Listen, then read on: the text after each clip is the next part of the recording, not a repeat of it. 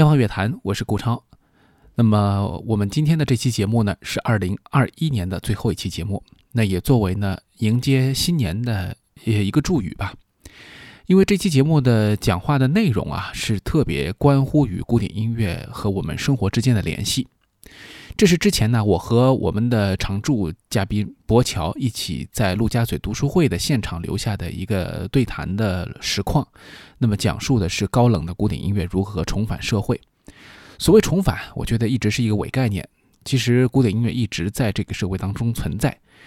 只是它越来越存在于一种精英文化的状态，并且呢，与更广大的。这个听众也好，更广大的这个社会人群也好，是存在着一定的距离的。那么在这次讲话当中，我们也谈到了一些关于古典音乐和现代社会之间关联的思考。那也希望呢，在新的一年当中啊，通过媒体的努力，通过古典音乐人的奉献付出，能够让古典音乐受到更多人的关注。那我想呢，音乐始终是我们生活的一部分，而。带给我们能量也好，鼓励也好，忧伤也好，还有无法排遣的惆怅也好，无论是哪一种情绪，都是古典音乐最为珍贵的情感表达。当我们去凝视一种真正严肃的艺术的时候，我们不能够只以一种简单的眼光或者一种享受的态度去对待它。这对于听者来说也是一个考验。正是这份考验。可能带来了一些门槛，但我们坚信，古典音乐、艺术文化都是人类最珍贵的宝物。随着时间的推移，随着我们对于这个人类社会的不断的审视，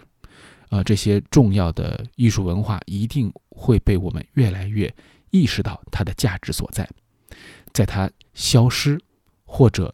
在它。呃，无法被大多数人认识之前，请好好的珍惜它，爱护它。同样呢，还是要祝大家新年快乐。那么接下来就让我们回到我和博乔对谈的现场，也一起来听这一次的播客节目。呃，非常感谢陆家嘴读书会的邀请，然后我们呢在这里做一个线下的一个视频的分享。那其实也是一个聊天的节目了。那么今天的这个呃话题呢，我们关于古典乐的一些思考，同时呢也是呃有一个小小的机缘嘛，就是博乔最近有一本新的译著《音乐的阐释》啊，这是萨义德的一个可以说是他讲话的一个一个稿件，在推送当中可能提到了一点，就是呃 Joshua Bell 这个小提琴家曾经做了一个地铁里面演奏的一个实验，就是一位平时在大的音乐厅当中演奏的。著名的音乐家啊，这个出场费不不低的一个一个独奏家，呃，但是呢，他在地铁当中其实收获很少。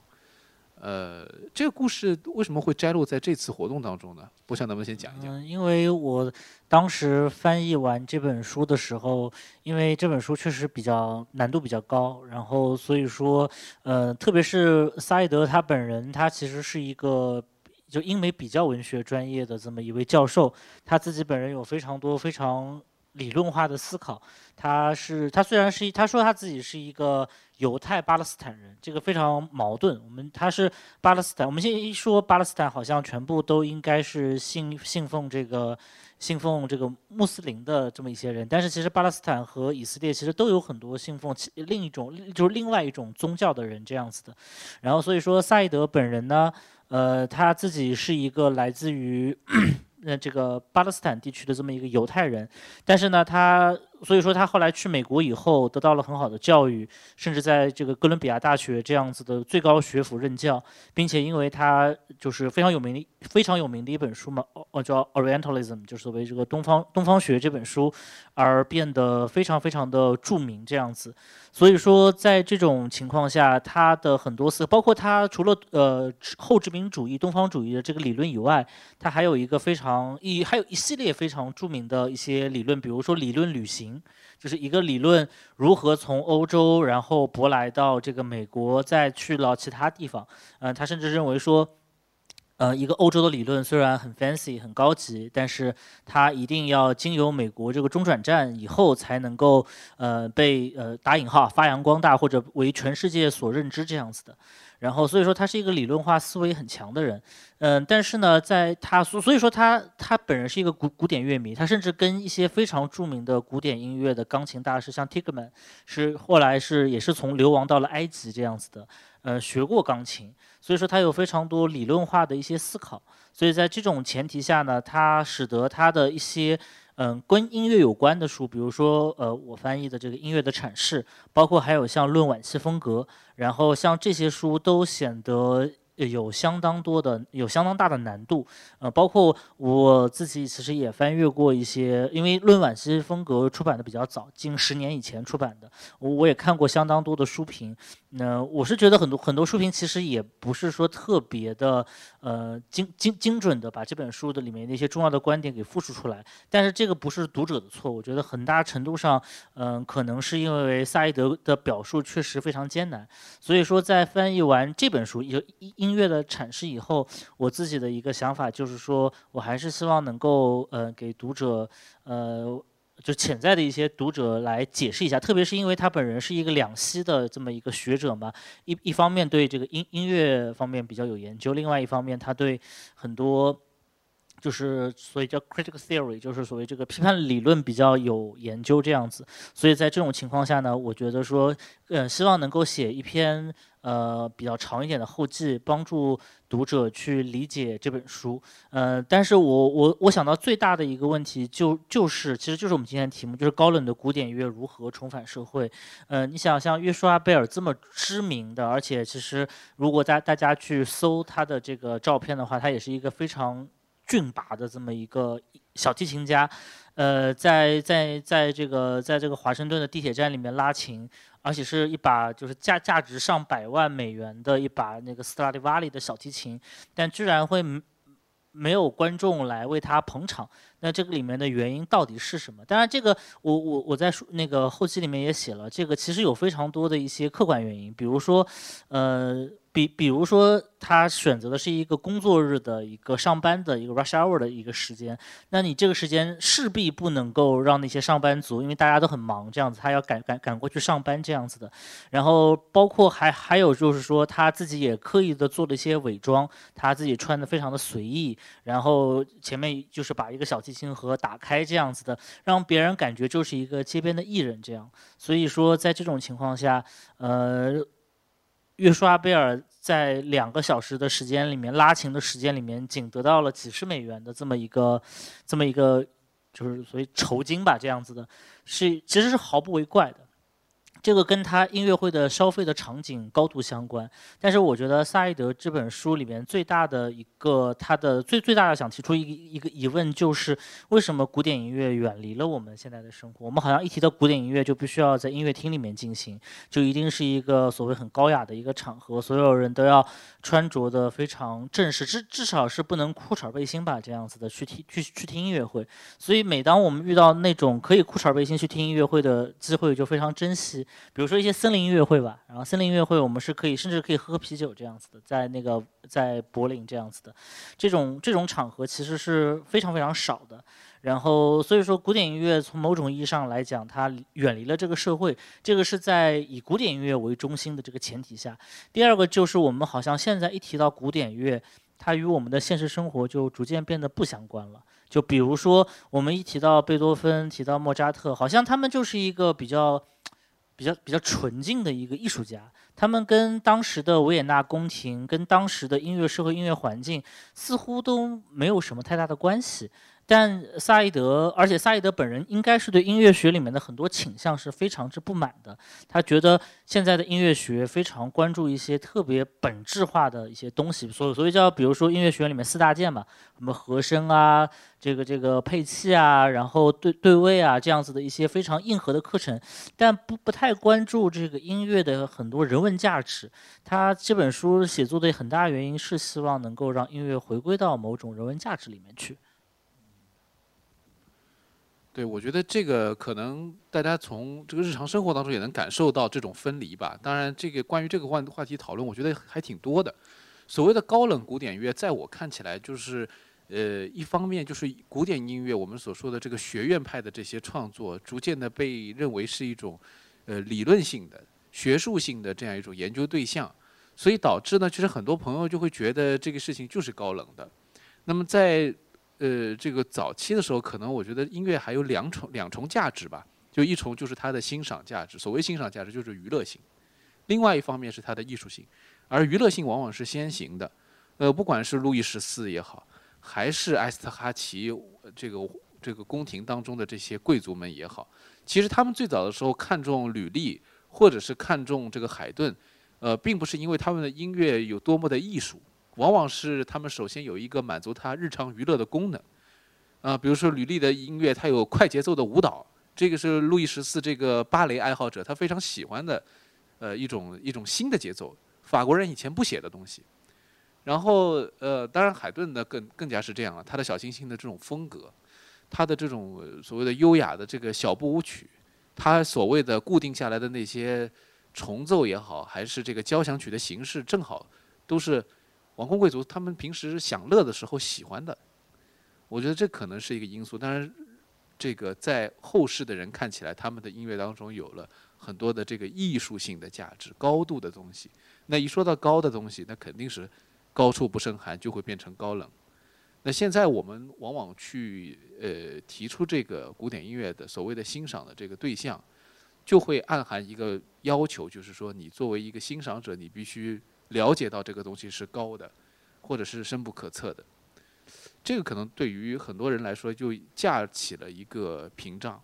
而且就是因为时代离得确实比较远，他们的音乐语汇和我们现在流行音乐相去甚远，那可能就导致这个问题吧。嗯然后，其实像萨义德这本书里面，它第一章其实主要讲的，呃，谈到另外一个问题，就是关于比如说音乐会这个问题，就是为什么我们会觉得古典乐离我们越来越远了？他提出了一个很有趣的观点，他觉得说，当然这个时间点并不一定是正确的啊，就这就是他认为说，古典音乐到了某一个阶段以后，这些作曲家开始不再为普通演奏者进行创作，他们开始追求音乐上的更高的一些。技巧和更极端的一些音响的效果，你比如说，嗯，比如说莫莫扎特的钢琴这个奏鸣曲，其实说白了，呃，一般的小朋友，甚至就是比如说一般音乐附中的学生，其实要把他们所谓拿下。应该是不太成问题的，这样，因为它，呃，音乐很好听，但是演奏起来的难度并没有那么高，就是所谓就是完整的把它演奏下来的难度不高。当然，你要想把它演奏的好，这是另外一回事情了，这样子的。然后，但是，呃，包括贝多芬早期的那些钢琴奏鸣曲。其实很多虽然听觉上也非常华丽，但你说它在纯技术上面有多难多难，这个其实也并不一定这样子的。但是到了某一个阶段以后，比如比如说贝多芬从中期走入晚期以后，它的难度是直线上升的。就比比如说像贝多芬呃的那个锥子键钢琴奏鸣曲这样子的。它一上来就是左手的一个大跳这样子，然后整个乐曲，呃，不仅从听觉上来讲，你会就不像以前那么的悦耳动听，不是我们正常意义上的哦，我一听一听莫扎特。如无论是轻快还是优美，它是一个非常悦耳的一个状态。他贝多芬他追求了，因为他那个时候已经耳聋了嘛，所以他当然耳聋不代表他全聋。现现在很多科学都证明，贝多芬本人并不是一个全聋的这么一个状态，在足够大声的情况下，他是能够听见一些声音的，但是听得不真切，所以他是需要通过记事本来跟别人去交流的这样子。然后那在在他耳朵已经很聋的情况下，他更多的时候他是要靠他内心的听觉，然后来进行创作。所以说，在这种情况下，他人他整个人变得越来越不考虑到普通听众的普通听众的耳朵，甚至不不考虑到那些业余的会买他琴谱的那些人的呃技术是否能够符合这个要求。甚至我们我们看到，比如说像锥子键呃钢琴奏鸣曲这个名字叫锥子键，就是说它连乐器都是跟以前的钢琴是有很大的不一样的地方。然后所以说。贝贝多芬在他中后期的很多作品会变得从技法到听觉上都变得非常非常之艰难。这种艰难导致了一个什么结果呢？就导致了在整个音乐创作上面，人们更愿意或者会会有一个倾向是往技术更难，然后挑战更高，在听觉上面更复杂的那种音乐去迈进。那迈到后面的一个一个例子，显然就是李斯特这样子的。那李斯特的作品，像什么超记啊，然后包括像我们知道的钟啊这样的作品，就是超记练习曲，包括像我们知道的钟这样的作品，其实都非常非常难以演奏，这完全不是一个。普通的学过几年钢琴，在家可能出于娱乐的目的，让家里面人都很开心的这么一个家庭温馨场合所能够演奏的曲目，它的声量是非常之巨大的，所以那个时候才会有大量的人为李斯特疯狂，然后会走进音乐厅，而且李斯特也非常会营销自己这样子的，所以这个音乐会从这个时候开始变得越来越像一个炫技化的，就音乐。会就包括我，当然我这边仅限于说这个独奏会啊，就它整个这个独奏市场起来，其实就是普通观众想要去音乐厅里面追求那些他们自己演奏不了的，他们自己在家里面无法进行演奏的。包括像呃小提琴像帕格尼尼，钢琴像贝多芬，像李斯特那些作品，那些是他们最愿意听到的作品。所以在早期的钢琴音乐会里面，大量的作品是炫技型的，技巧极度华丽，听觉上极度的 gallant 这样子的这样的一些作品。但是呢，呃，到了二十世纪以后，甚至可以说到了二战以后，这种形式以炫技曲目，可能就四分钟到十分钟一首。可能一场一场就可能，比如说少则六七首，多则可能十五六首这种小品型的曲目变得越来越少。这种你让你听几乐极极度华丽，你看到钢琴家的手在琴键上面上下翻飞、跑动的那种速度，然后你感觉到他那种那种恣意妄扬、非常自如、很难但是很自如的那种样子，那个是。二十世纪五十年代之前的观众最愿意看到的，但是走入二十世纪五十年代之后后半叶的时候，呃，音乐会整个可能是跟当时的社会环境有关系。那越来越多的人他走向了其他娱乐，呃，电影啊、电视啊，然后爵士乐啊，包括流行歌曲啊这样子的。然后古古典音乐呢，渐渐的就变得高冷起来，然后而且一高冷以后就愈发高冷。以前那些。很华丽的曲目啊，五分钟、十分钟，很很好听的曲目，被演奏的概率变得越来越小，甚至越来越多只出现在返场里面这样子。而主流是什么呢？主流就成了非常体大丝巾的那种奏鸣曲，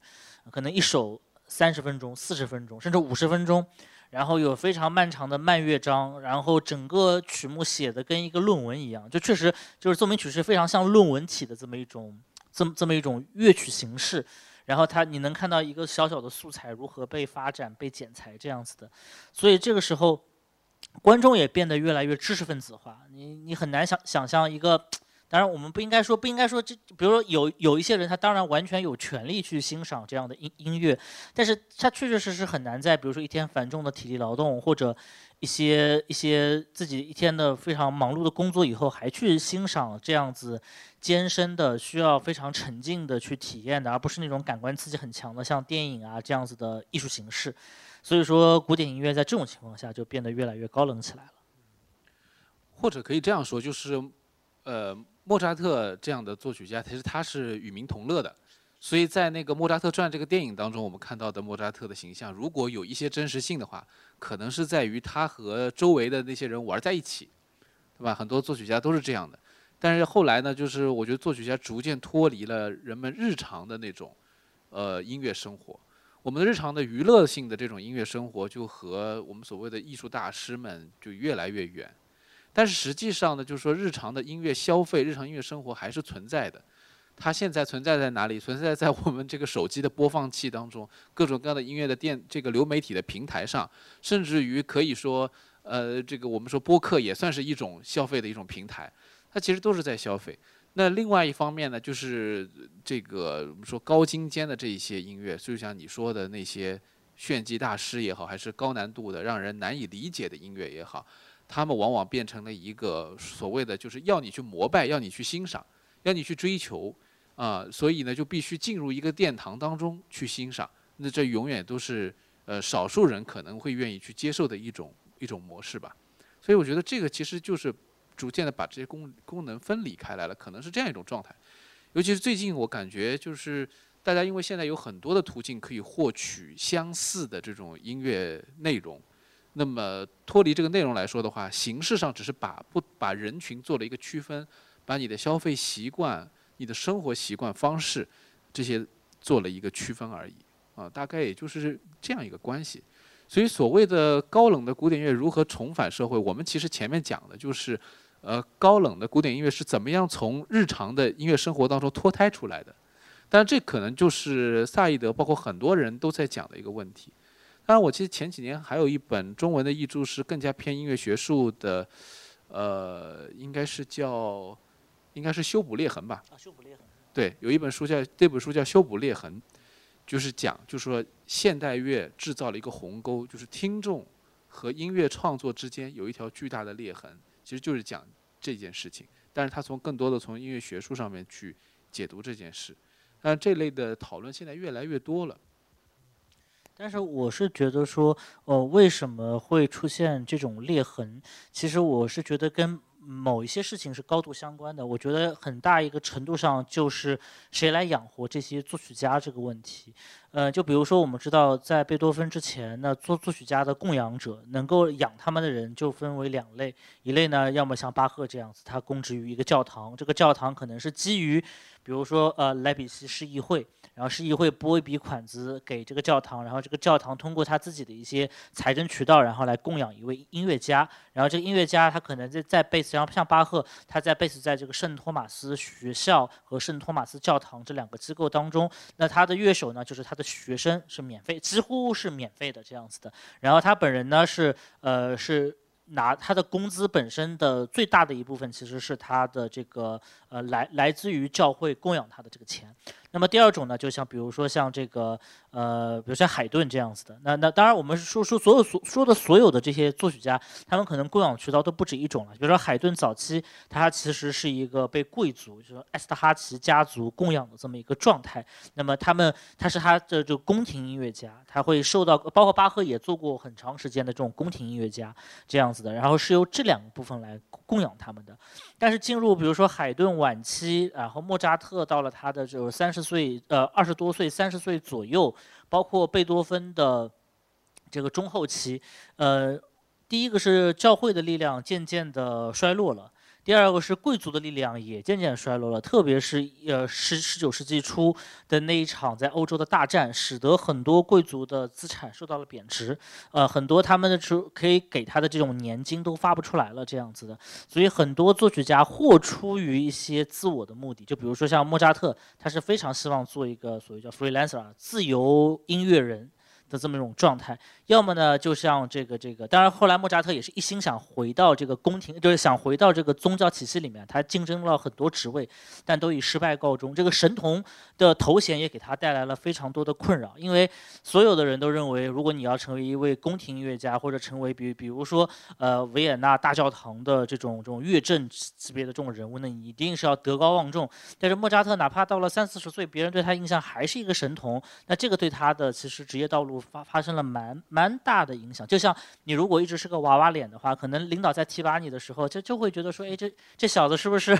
办事不太靠谱啊，这样子的。但其实你本人其实可能办事很成熟，这样这就受到了这个拖累，这样子的。但所所以说，在莫扎特、贝多芬，包括海顿晚期，他们都逐渐的开始一步一步的走向了市场。这个市场的供给者是谁呢？这个市场的供给者就是城市里面的资产阶级。这些资产阶级的人愿意花钱去听音乐会，愿意。相对来讲，愿意花钱去买他们的乐谱，所以说他们呢能够创作一些面向于市场的音乐。所以我们听到的古典乐里面，或许最悦耳的那些音乐，其实都是在这种资产阶级环境下的产生的音乐。包括像这个，就是所谓我们的施特劳斯家族，像维也纳新年音乐会，包括像这个莫扎特的很多作品这样子，包括像李斯特，包括还有很多像那个艺艺艺术歌曲这样子。但是这个。也不能叫美好，但是这个就是走向市场的这个行为，很快被另一种东西所所打破了。就是进入二十世纪初、十九世纪末，这个这么个世纪末的时间，出现了越来越多的学院化的，就是音乐家的供养体系变得越来越学院化。他们很多音乐家可以开始脱离市场，走进学院。那走走进学院里面，就是要么就是成为比如说音乐学院的教授，要么就是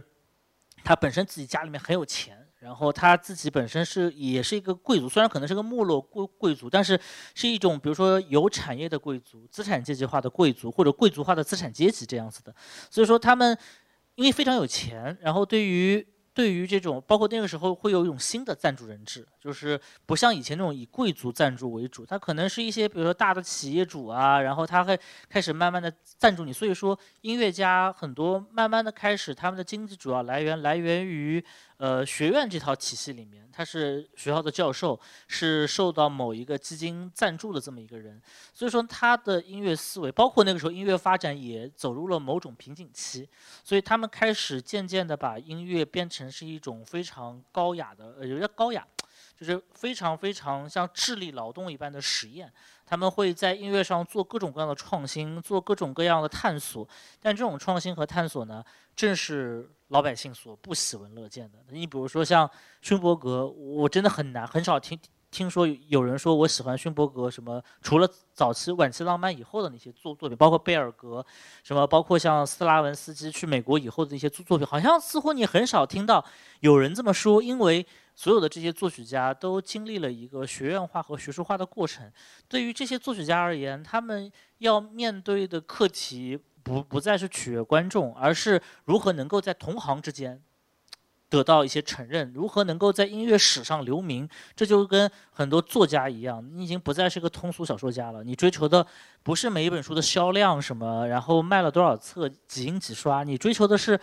呃，我这个小说要在小说史上留名，我要得到我那些最高等级的同行的认可，我要在技法上有所突破。他们面对是这样的问题，这样的问题就导致，就整个供养体系的变化呢，就导致了这个音乐呢，从某种意义上来讲变得越来越难听了。这个这个是一个没有办法，因为。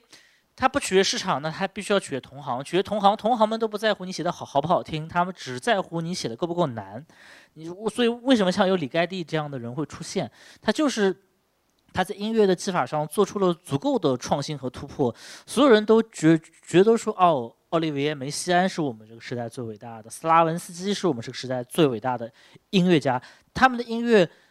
呃，当然不排除有少数的。听众他的耳朵非常非常的独独特，能够一下子能够辨识出那种非常奇妙的和声也好，奇妙的节奏也好。但是真的对于大部分的听众来讲，这些音乐是某种意义上来讲是有有一点难听的。嗯，就一开始不会让你很快的接受的这些音乐创作，还有就是这些现代派的音乐，可能我觉得有一个比较大的特点，就是它为了标新立异，所以必须要创造出你从来没有听到过的东西。一般人没法想象的东西，所谓的一般人没法想象的东西，那就是不通常情的。那不通常情的东西，就是你习惯的旋律啊，你习惯哼的那些小调啊，我都要可能要反着来，或者打破它。那这样的话，其实为了创造一种所谓的音乐的个性语言，那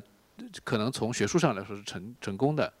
那我觉得最近我也看一些，比如说现代的一些美术作品，其实也有类似的这种情况，包括电影。对，但是我我不是很懂，就其他的这些行业，但是我的感觉就是有一些共通性，就是为了追求一些个人的标签。那当你的这个标签能够成功的时候，那基本上它就可能是一个卖座的东西。这在美术里面可能更加的常见一些，因为视觉的元素更容易有一些辨识度、一些标志性的东西。那音乐上面可能更难做到这一点，所以它就变得越来越小众。呃，他连辨识度都不讲，就是比如说一个作曲家，他不是说我拿一个啊什么音来写作，这就好像是我的招牌了。这件事情比较少见，往往都是要通过一次又一次的一个怎么说理念上的一种先导也好，或者是一种呃对于一种技法的一种贯彻也好，甚至于这种贯彻这种技法也不一定就是大家都能够一下子知道哦这是怎么回事的。那像今天我们那个听友群里面还有在讨论一个事儿，就是大家分享了，有人分享了一段音乐在当中，问大家这是什么音乐，然后我很多朋友其实不知道，但是有一个朋友就跟我，其实我我看到了，但我没有回应啊，但是我看到有一位这个听友就很快的就说，哎，这个音乐不是很像那个菲利普格拉斯嘛？那就我就辨识，就是前几句就听出来有几个和弦的这种转换，就是菲利普格拉斯，你还不光说他就是。呃，美国的呃简约主义的这些作曲家，而且你就能知道是菲利普格拉斯，就是他非常喜欢用的那些和弦，你从听觉上就马上能感觉到，这个是比较少有的。大部分的这个现代派的作曲家可能都还是在一种就是说挣扎当中去寻找所谓的个性个性的声音，但是这种挣扎你没有一定的天赋，没有一定的这个努力，可能这个两者还得同时有啊，是很难做到这一点的。但另外一方面，其实我我是觉得现在还有一种反向的一种思索，就是这几十年来又开始迅速的一个新的转向。这个转向呢，我觉得跟呃萨义德提出的这个问题其实是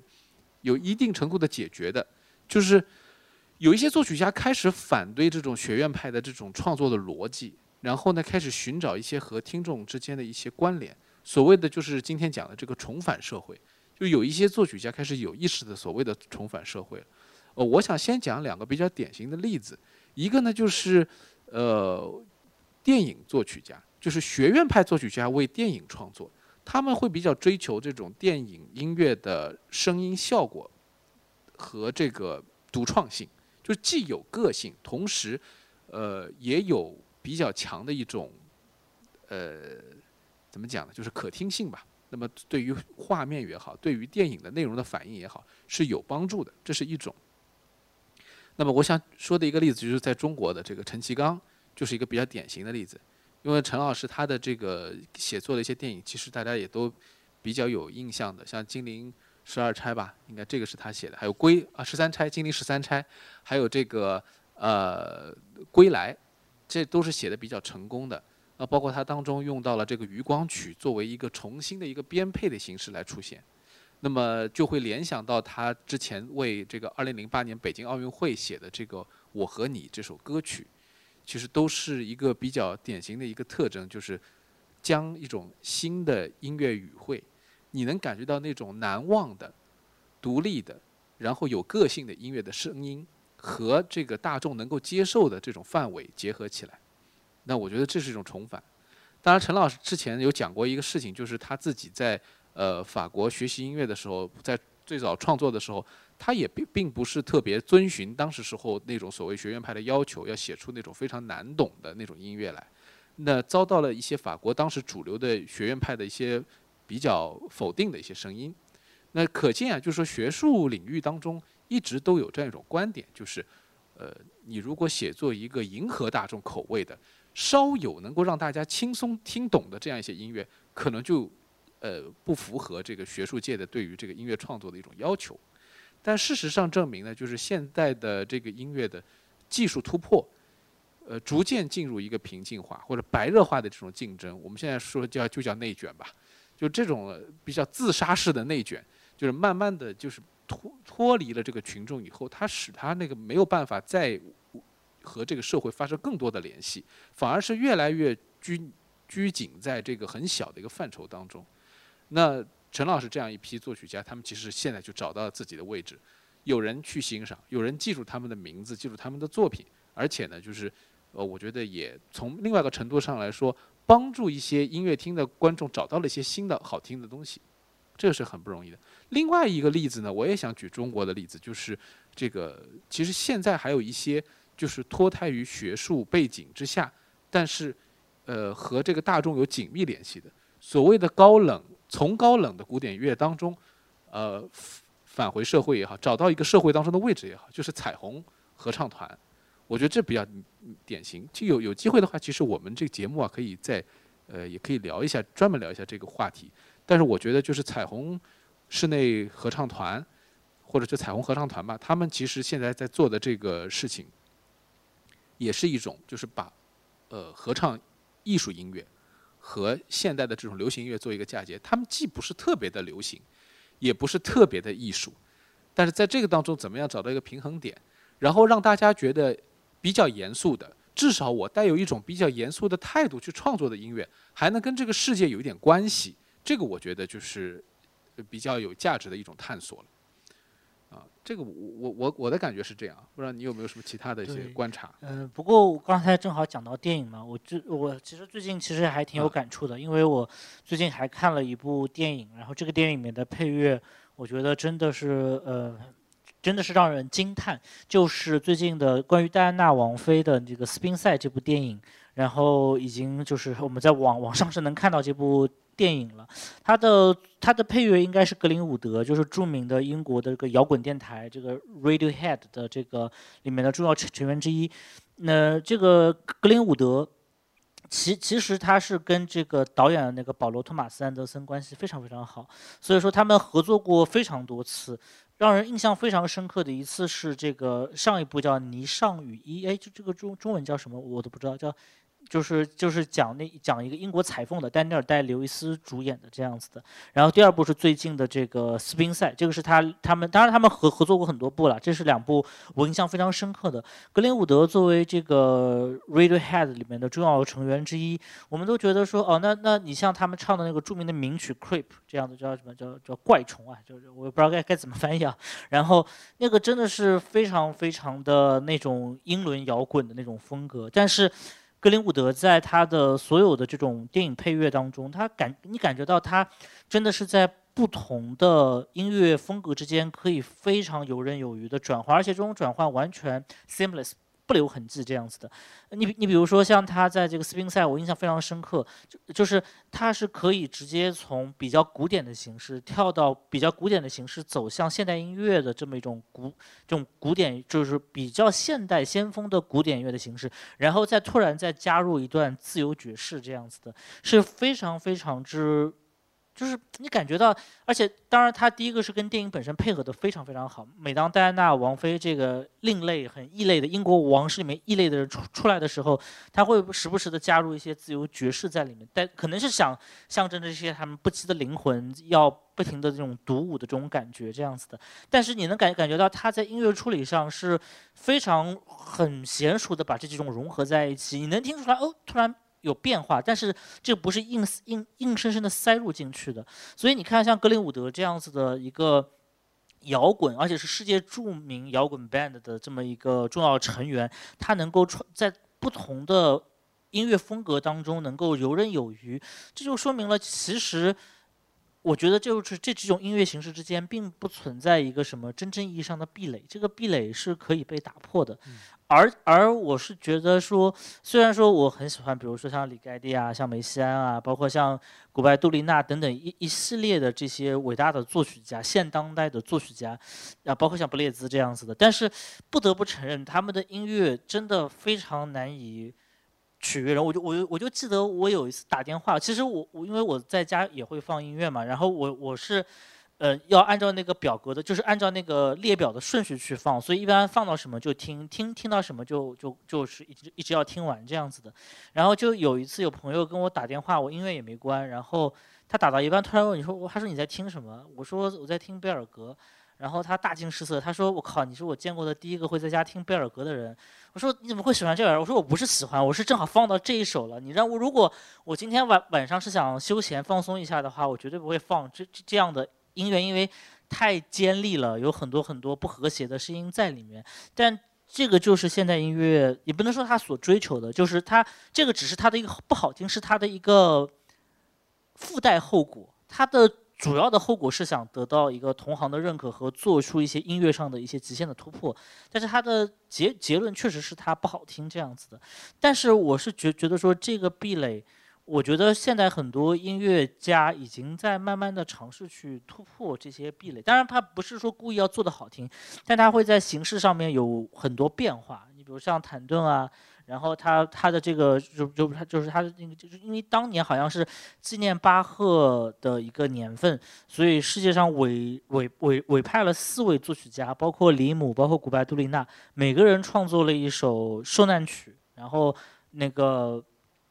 有这个所谓这个这个马可受难曲啊，然后有马太受难曲，然后坦顿分到的是最难的这个马太受难曲，然后他是把这个东西跟水和包括水乐，然后包括一些打击乐做了一个融合，呃，你很难说它有多么的悦耳动听，但它这种形式是也先锋前卫，但是它本身本质上这个形式所表现出来的内容是让你感到很有趣的。其实，当然，菲利普格拉斯。这个作曲家早就被很多就是 所谓这个这个简约主义的学派，包括一些呃比较严肃的作曲家开除出正经作曲家的 这个学籍当中啊，就是他大家已经觉得说他是不是呃应该这么说是不是不太好？就就感觉就是用我们中国人能懂懂的话，你是不是变得比较语丹化了这样子的？然后 然后但所以他们就不认为他是个那种意意义上的作曲家，但是菲利普格拉斯。我以前听过他那个海边的爱因斯坦嘛，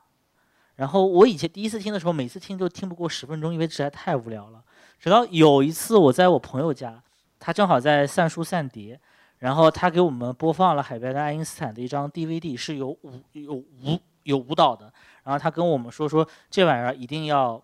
有视觉的呈现，这个音乐才能成立这样子的。最好是现场。对对对对对，包括像谭盾这样子的，你一定是要在现场，或者至少是有一个视频的话，你才能感受到哦，这个音乐的声音是从这个水盆里面发出来的。这个音乐虽然是一个极简主义的音乐，但它是要根据人是有律动的，你是可以看到人根据这个东西来舞蹈的这样子的。所以说这个是你可你可以说是跨界，可以说是突破，当然你也可以说是媚俗，就不否认它有媚俗的一面这样子的。然后，但是我是觉觉得说。如果古典音乐在某种意义上面想要发展、想要重返社会，这些东西都是必不可少的。嗯，我觉得现在古典音乐已经成为了就是整个文化生活当中的一小部分，它不可以把它看成是一个高高在上的，就是单独的一个至高的一个音乐。当然，以前可能有很多艺术家他们是这么去构想的，所以他们做了这样的那样的努力。但是另外一方面，就是我就像你刚才说的，就是很多的形式被打通了，很多的音乐的门类被打通了。一方面就是我们现在的这些音乐家，你说他是一个怎么样的一个音乐家，已经很难一言以蔽之了。很多人是经受了非常多元的这种音乐训练，他既有学院的，也有社会上的。那他通过各种各样的涉猎，让你感觉到是很，就是他是很全面的。我们经常会说，哎，这个人真是个全才，或者这个人真是无所不通。就是他其实在用他的能量去，呃，打破这些音乐的门类的边界，所以你会发现有些人老是他老是说所谓的跨界，其实是因为他有这个能力去跨这个界，那把不同的音乐门类、音乐风格打通。但另外一方面，我觉得这也是好事情，就是在大众的文化生活当中，有一些所我们所谓的作品或者产品吧，呃，它其实是可以扩展一些人的这种。视为视觉的这种，就怎么说呢？一种一种限度吧。就是大家平时可能接触的音乐，首先是流行音乐。那么，无论你一辈子都只听流行音乐，还是说你希望听点别的，可能你总有一天会觉得，有一个时间点会觉得，哎，我现在喜欢的这些，我现在直觉上面我能够掌握的这一些是不满足的。那我还希望能够去有一些突破。那这个时候其实就看。有没有好的创作能够跟他有这个机缘碰上，拓展他的听觉？所以有的时候我觉得，在我们的这个我们所谓的流行文化的这种消费品当中，有一些非常有才的创作者，他们其实无意当中在做这件事情，在拉古典音乐一把。你说 S.H.E 吗？这种当然不算了，就是这种改编是不算的。但是你有的时候会觉得，比如说一位呃流行音乐的创作人，他的写的曲子非常有品质。这种品质是可以跟古典音乐的品质去划等号的。可能那个人永远不会听古典音乐，但是他觉得，哎，这个东西是高级的。所谓的流行音乐创作当中也是分，我们说说的俗一点，三六九等吧。就是有高明的这种曲目的时候，我觉得你不一定不一定都要听古典音乐。我甚至觉得你能够在一首这个流行歌曲当中感受到它的这种张力、这种戏剧性，或者它要表达的一种生命的一种比较高的，或者说一种比较深刻的一种体验。我觉得就已经很够了。那这个是我最近在反观这个呃流行音乐发展的历史当中的一些杰作吧。我觉得也也能够意识到这一点，就是从上个世纪九十年代以后，就是一个经济的爆发，包括有经济的一些泡沫，然后呢，一直到零零年这段时间里面，其实是整个世界的这个通俗音乐领域也有很多的这种怎么说探索，也开始写一些不正常的东西。也开始写一些就是所谓的不流行的东西，呃，中国的话比较经典的，可能当时时候的很多流行歌手都在做这个事儿，比如说像当时可能就是零零年前后最火、炙手可热的这个歌手，比如说其中就有这个比如王菲，但是你看王菲到了九十年代后期的时候出的那些专辑里面，有一半的歌都是你感觉一开始一下子听不懂的，为什么会有这种情况？一个也是就是流行音乐那些歌手和他们的背后的创作团队也不满足。他们也在找一些东西是别人没有听到过的，别人没有写过的。当然，可能你到流行古典音乐里去找，发现好像一百年以前可能已经有人做过这个事情了。但是在流行音乐在更大的大众的范围内，没有人做过。其实他们也在做一些引领的事情，就是无意当中的，当然它是一个商业的产品，它是一个明星包装的产物，但有的时候它就引领着人的一些品味。所以有的时候我是觉得一些年轻的朋友，他们现在对古典音乐不光是感兴趣，而且能够深爱，其实也和这些流行音乐和我们平时日常你不经意当中看到过的一些审美的一些元素和一些思想，或者说一些片段，他们的这种作用是有关系的。就因为你看到了一个，比如说今天我们这个活动的海报设计的很漂亮，但是你在十年、二十年前，你可能不会想到一个活动需要设计这样的一个海报。那就是今天参加的人两个人的照片，或者就是一个简单的一个文字，对吧？我们以前说这个画海报无无非就是设计几个艺术字，那更早的时候可能连艺术字都不需要，海报就是今天有某某某某在此讲座，啊，欢迎大家前来。那如果是这样的话，那肯定对于大家来说这不是个审美，就是个信息。而如今的话，你会经常会发现生活当中。哎，这儿有一个很不错的一个创意，那里有一个很不错的视觉，甚至于一个咖啡店都要打扮得非常文艺。这种文艺，呃，有它商业的这种驱动在里面。但另外一方面，其实它也在提升一种，就是我们对于生命质量、生活质量的一种一种探索。其实这个跟古典音乐是不冲突的，甚至于是高度重合。当然，这个当中有肯定有一个度的问题。当你突破了一定的限度的时候，那你的受众自然就缩减了。这是古典音乐。变得高冷的一个最最重要的元元素吧，以上就是这一期节目的全部内容了。那么新的一年当中呢，天方乐坛还会做一些新的调整。那除了天方的三人组啊，还是会呃不时的和大家见面之外呢，我们会有更多的嘉宾阵容加入。同时呢，一些话题上的这个组织呢，会以